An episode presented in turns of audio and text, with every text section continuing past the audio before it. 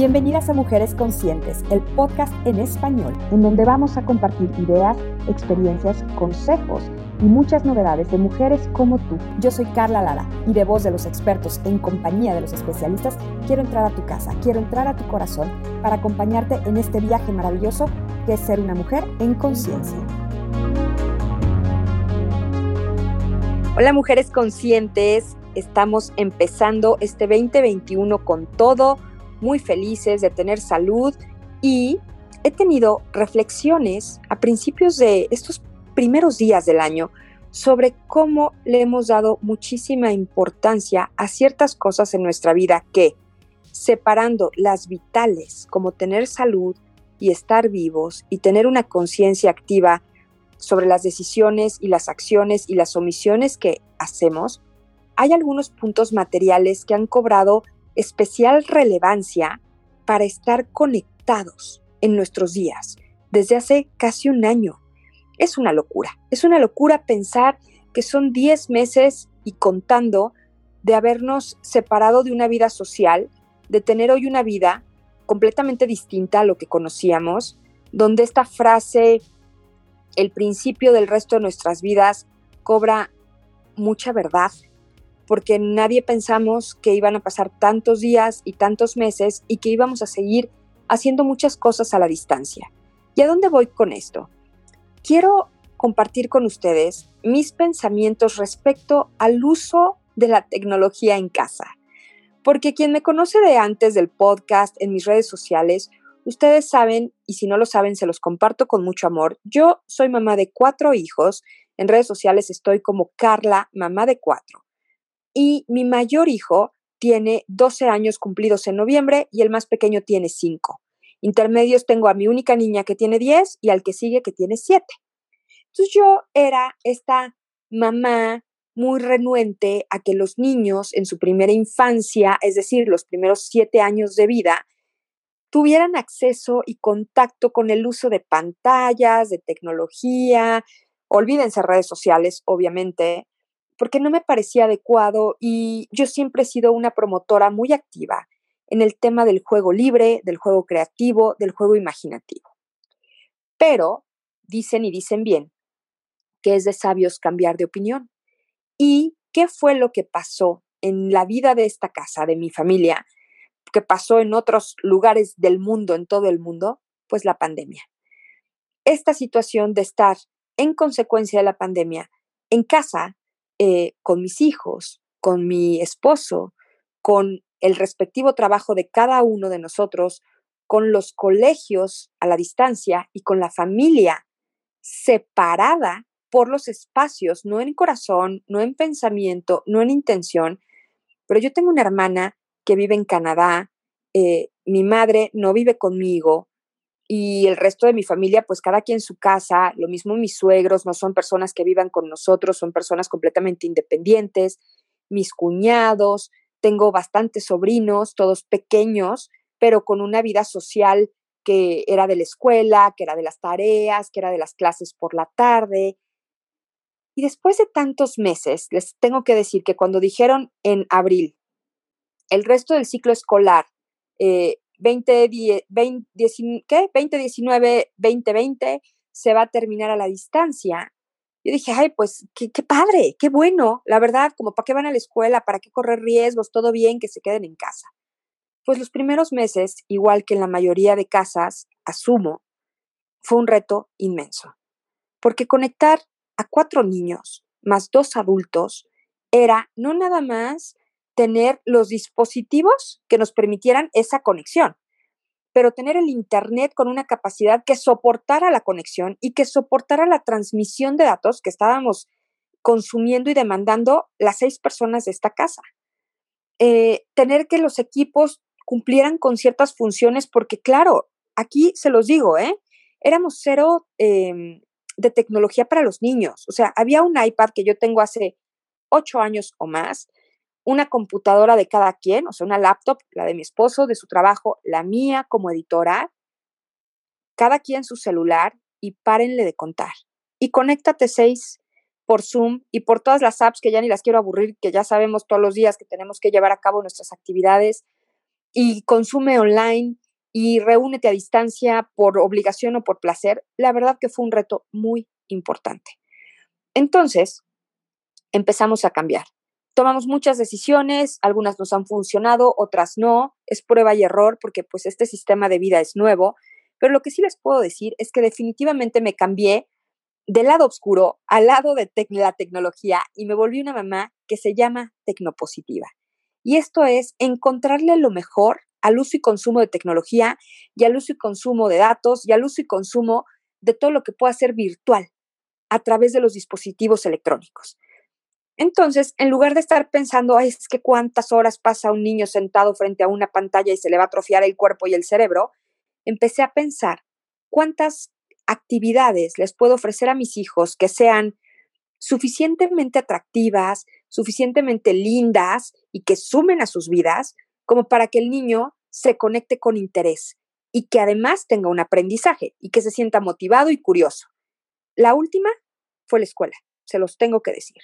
Pero por mi cabeza y por mis pantallas descubrí clases de pintura virtuales de las cuales María, mi hija de 10 años, ha desarrollado una habilidad y una, un talento, la verdad, increíble para pintar y ya sé que me oigo como la mamá de los pollitos, no es mi intención, pero era algo que en mi cabeza no cabía el formato. Como que yo decía, ¿cómo vas a pintar a través de una pantalla? Pues es increíble. Eh, clases de baile, clases de karate, clases de guitarra, cumpleaños con otros niños, que el pastel de fulanita, y entonces a X hora todos se conectan y todos participan y se ven. Y entonces empecé a descubrir para mí, por ejemplo, que soy una lectora muy activa, que el modelo del audiolibro no era lo que yo tenía en mi cabeza antes, pensar de, ay, es para ir en el coche escuchando. Y miren que bastante tiempo pasaba en el coche igual que ustedes. Pero hoy que tengo multitareas, no porque quiera, sino porque tengo en casa, empecé a darme cuenta que con toda la oferta de aplicaciones que hay, podía escuchar audiolibros, escuchar conciertos, eh, pedir el súper de manera automática mientras que lavaba los trastes, ya había yo cargado una lista y entonces la mando. Y entonces te vas dando cuenta cómo esto de la tecnología, por supuesto que es positivo y que para mí hay dos eh, premisas. Em, la primera es, estar en el mismo lugar no significa estar juntos, es decir, no significa que porque estemos todos en una casa realmente convivimos y nos ponemos atención y nos queremos. Y estar lejos tampoco significa ni es sinónimo de estar separados, porque la distancia se puede acortar a través de un clic de una pantalla.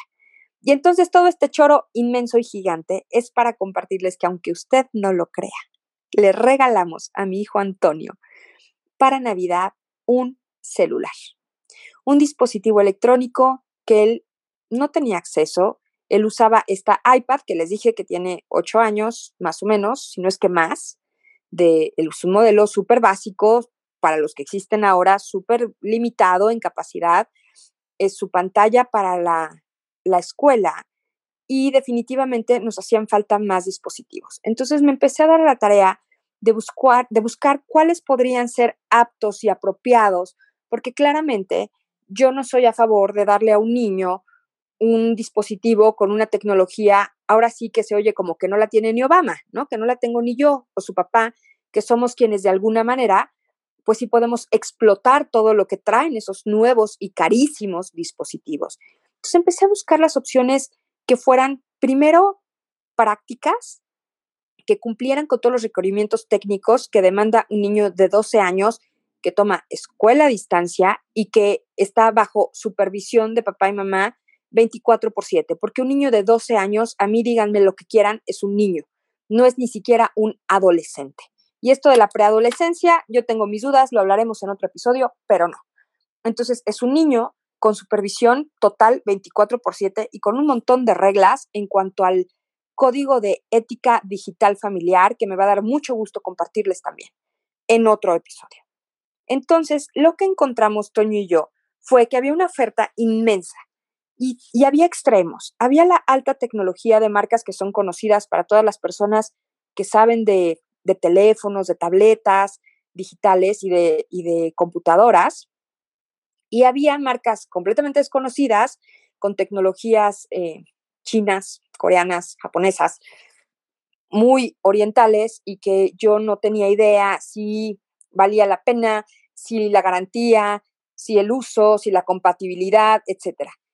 Y empecé a acercarme a marcas que pudieran ser mucho más conocidas y voy a revelar edad, no me importa, pero dije, a ver, yo tuve años y años Nokias, ¿por qué no lo considero en este catálogo? Entonces elegimos un Nokia 2.4 para Antonio, pero lo que sí les quiero contar, más allá de darles todas las cosas técnicas, es por qué encontré que un dispositivo de este tipo sí, sí puede ser un gran regalo. Y se los dice una persona que nunca hubiera considerado regalarle un celular a un niño. Pero hoy sé que eso es una herramienta de vida, que lo mantiene en contacto con el exterior, en contacto con la escuela, con sus maestros, con sus amigos, con sus propios intereses, que le da la información que necesita y que yo no puedo, no puedo y no podía darle mi herramienta de trabajo para que él tuviera acceso a la suya. Entonces era una gran limitante la que teníamos. Pero lo que más me gustó es, por ejemplo, cosas básicas, que fuera una pantalla grande y que tuviera una batería de uso superior. ¿Por qué? Porque el consumo es muchísimo y el uso es mucho. Y si ustedes quieren, es hasta un uso rudo. ¿Por qué le daría yo a un niño de 12 años, ¿no? O uno de 15 incluso, o a una de 10, que es el caso de María, eh, un teléfono súper caro, súper delicado y que en cualquier momento pudiera sufrir una avería por un descuido. Entonces yo necesitaba buscar un teléfono resistente, con una pantalla grande, porque claro que no quiero que se lo meta entre los ojos porque es súper chiquito, súper este, delicado otra vez y porque aunque esté de súper moda, no me importaba. Entonces buscamos un, un aparato que tuviera una pantalla grande. Este Nokia 2.4 tiene una pantalla que es HD y mide 6.5 pulgadas. Eso está buenísimo. Luego que el rollo de la batería, porque ya saben que el eterno pleito en las casas es dónde está mi cargador y ya se me va a acabar la pila en la mayoría de los dispositivos electrónicos. Y este teléfono tiene una batería que dura hasta dos días. Me pareció increíble. Ahora, yo soy eh, blogger, creo mucho contenido digital para medios y para redes sociales. Entonces, para mí el tema de las cámaras sí es importante y sin querer que tuviera la máxima tecnología en cámaras, porque él no la necesita, encontré que este teléfono además tenía una cámara frontal de 13 megapíxeles con autofocus, o sea, no necesita estarle aprendiendo 25 cosas al teléfono, es automática la, el encuadre que hace y el ajuste de luz, y otra cámara frontal de 8 megapíxeles, que además tiene sensor de huella digital. Entonces, de pronto él puede agarrar su teléfono, pasar su dedito y tomar una foto con sus hermanos y estar jugando. Tiene el desbloqueo facial, como muchísimos otros teléfonos que se consideran de marcas superiores y que de verdad no lo son porque esta tecnología es fantástica. Tiene una memoria bastante grande de 3 sobre 64 gigabytes, porque eso es lo que le da la ventaja de los teléfonos de su categoría. Eso me encantó. El tema de las cámaras, les voy a decir qué es lo que está bien padre. Es un tipo de cámara que permite capturar imágenes de alta calidad, que es lo que mucha gente quiere, porque luego pasa que tenemos eh, mensaje, este, que tenemos fotos pues padrísimas en el momento, se veía que iban a quedar padrísimas y se metió el rayo de luz o la luz no era la adecuada y entonces cuando las vemos en el teléfono ya se fue el momento y la foto quedó horrible. O tenemos teléfonos tan de alta tecnología que no lo sabemos usar y la foto queda horrible. Con esta cámara que tiene este Nokia, lo que sucede es que permite capturar imágenes aún en condiciones que tengan muy poca luz. Y eso porque tiene una cosa que se llama modo nocturno y tiene un editor de retratos. Entonces queda súper lindo porque puedes, puedes agregar elementos para personalizar las, las fotos, eh, como efectos, por ejemplo, que quede atrás desvanecido o que puedas ponerle mucha luz en un lugar donde ya había luz natural y entonces se ve el contraste padrísimo en, lo que ves en la foto final. También es un diseño eh, que está basado en tecnología finlandesa entonces está construido para durar. No es un teléfono desechable, se tenía que decir y se dijo. Nokia está prometiendo con esta tecnología teléfonos y dispositivos duraderos. Y la verdad es que yo creo que eso es algo que los consumidores tenemos derecho a exigir.